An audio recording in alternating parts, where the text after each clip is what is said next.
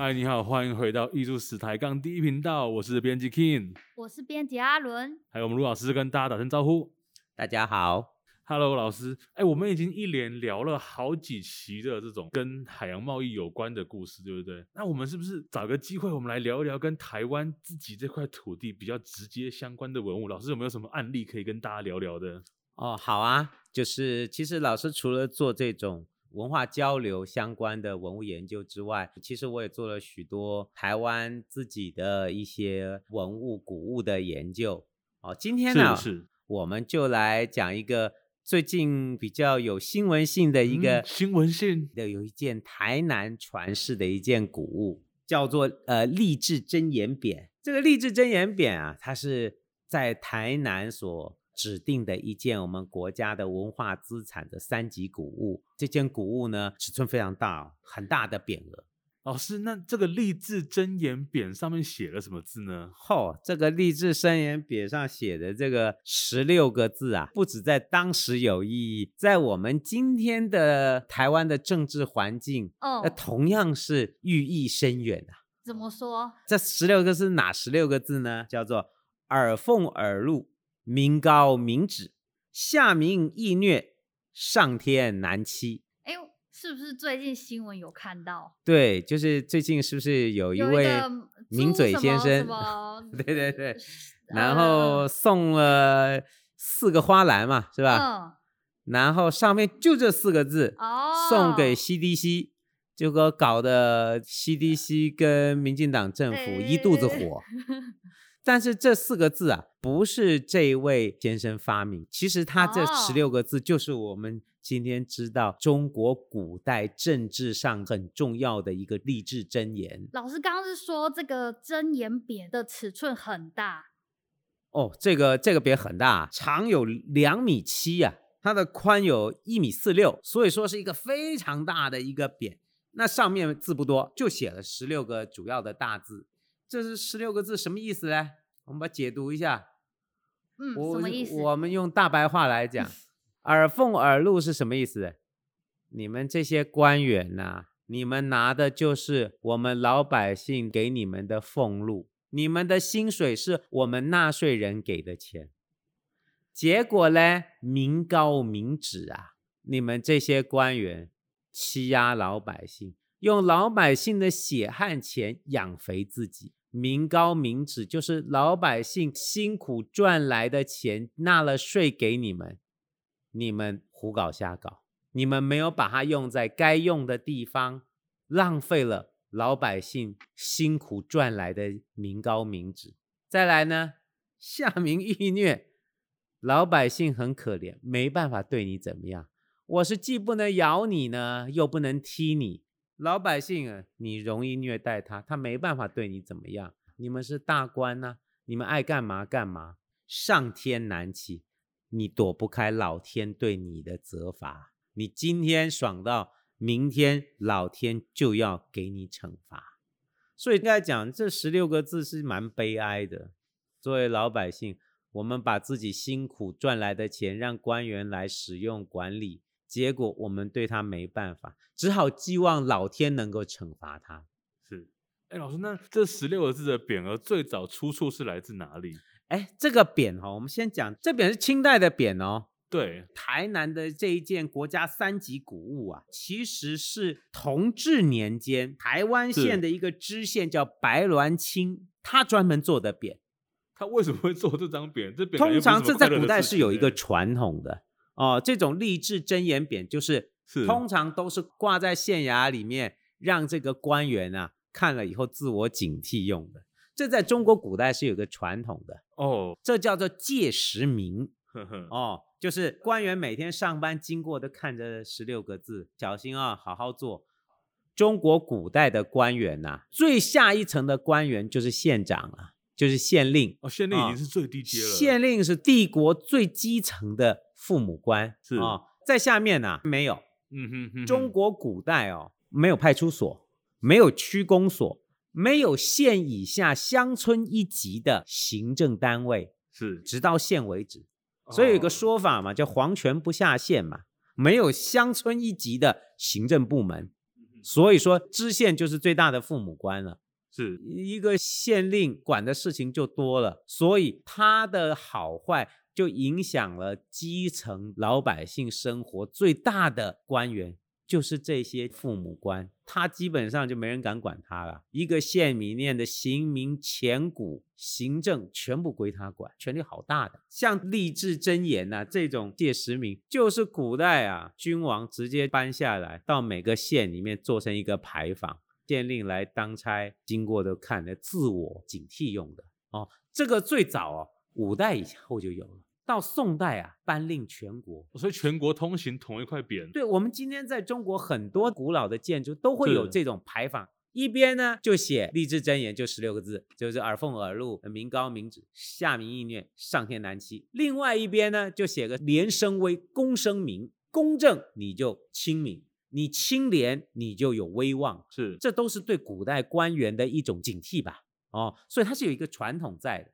哦，原来是这样。台湾哦，今天我们知道台湾的那个文化资产已经指定的古物，台南的这个匾非常重要，它代表了一个中国古代的官方系统里面官员的自我的一种警惕，很重要的一个牌匾。那设这个牌匾的就是当时的台湾县知县，哦，叫白鸾清。你说这个匾拿出来啊，对当时有警惕性。今天的官员何尝不是这样呢？你作为县长、市长，不管是民进党或国民党，或者是民众党，嗯哼，是你都是父母官呢、啊。对，你所拿的钱，不管是拿来赈灾的，拿来买疫苗的，不管你有没有买到，是，是都是人民的钱。我们期待你去买到疫苗来照顾我们的健康。没错，你到底买到没有？那你说买便宜的，买贵了。当然要注意啊，买贵了是我们的血汗钱呢、啊。嗯哼，哦，所以说这个匾到今天来看，一样有着巨大的警惕的作用。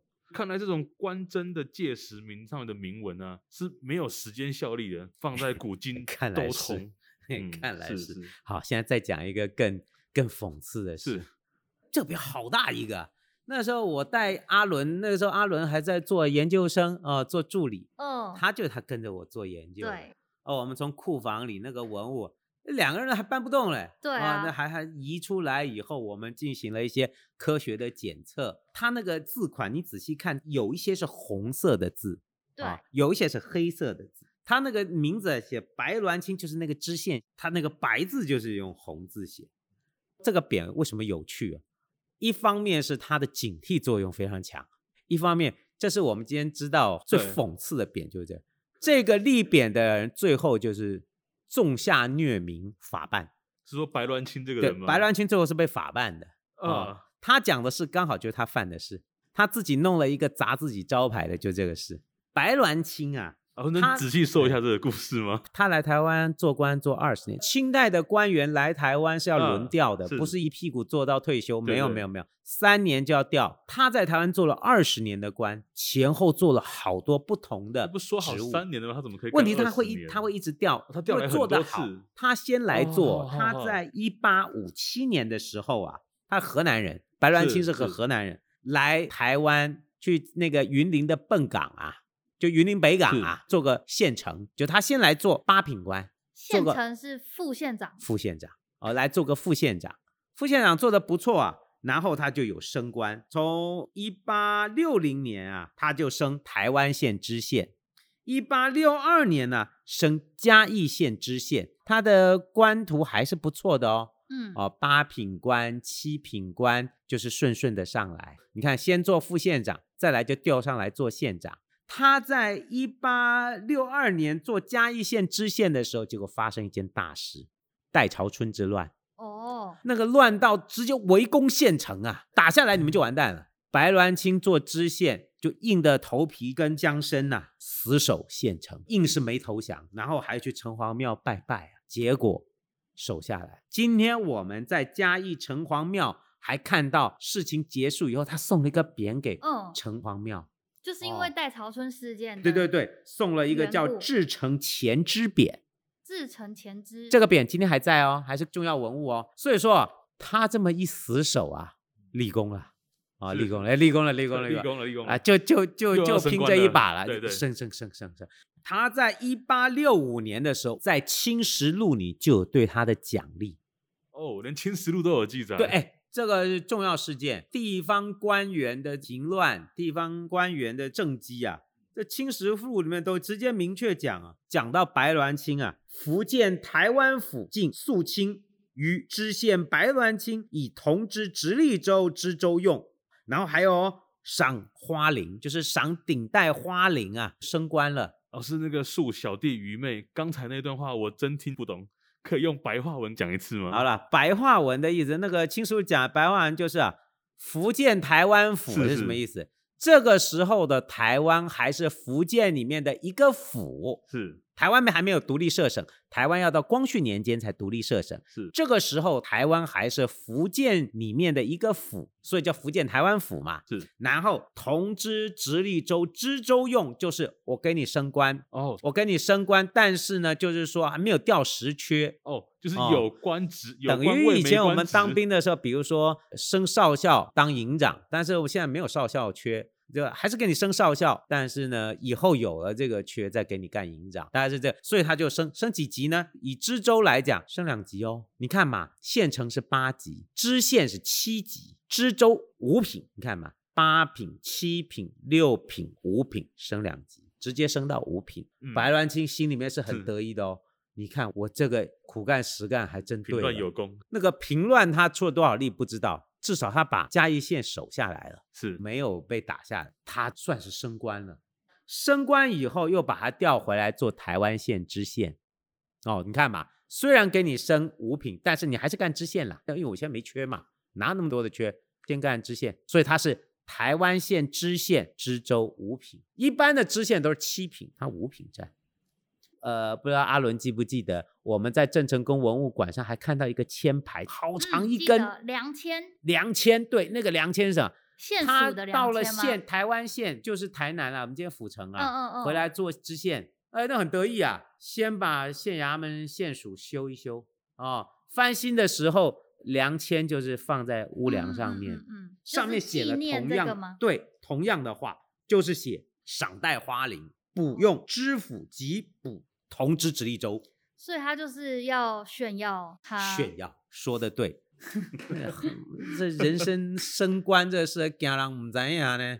他一方面把县衙门修得漂漂亮亮、美轮美奂，一方面他就做了这个励志箴言，弄了一个好大的匾，自我警惕嘛。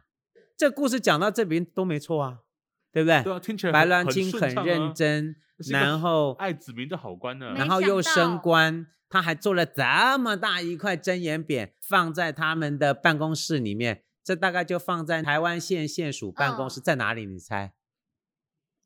在赤坎楼隔壁哦，成功国小。今天成功国小挖的稀里哗啦。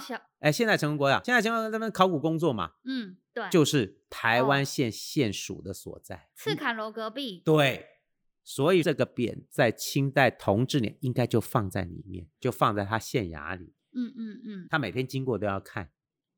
话讲到这，这个官员是正面的吧？认真努力升官，结果后面的故事就糟经了。那后面发生什么事呢？这个人哦，他认真办公，认真治盗，就是抓盗匪。在连横先生的《台湾通史》里面说，白鸾清啊，台湾知县，善治道，又设各种刑具，轻者断指，重则击毙，群盗平击。什么意思？听起来非常可怕。对，就是说这个老板很凶啊，他来做知县，严刑重罚啊、哦。那个盗匪抓到就就把你打个半死，把你手都给你打断。嗯、呃，严刑用重点也不是不对了哈、哦。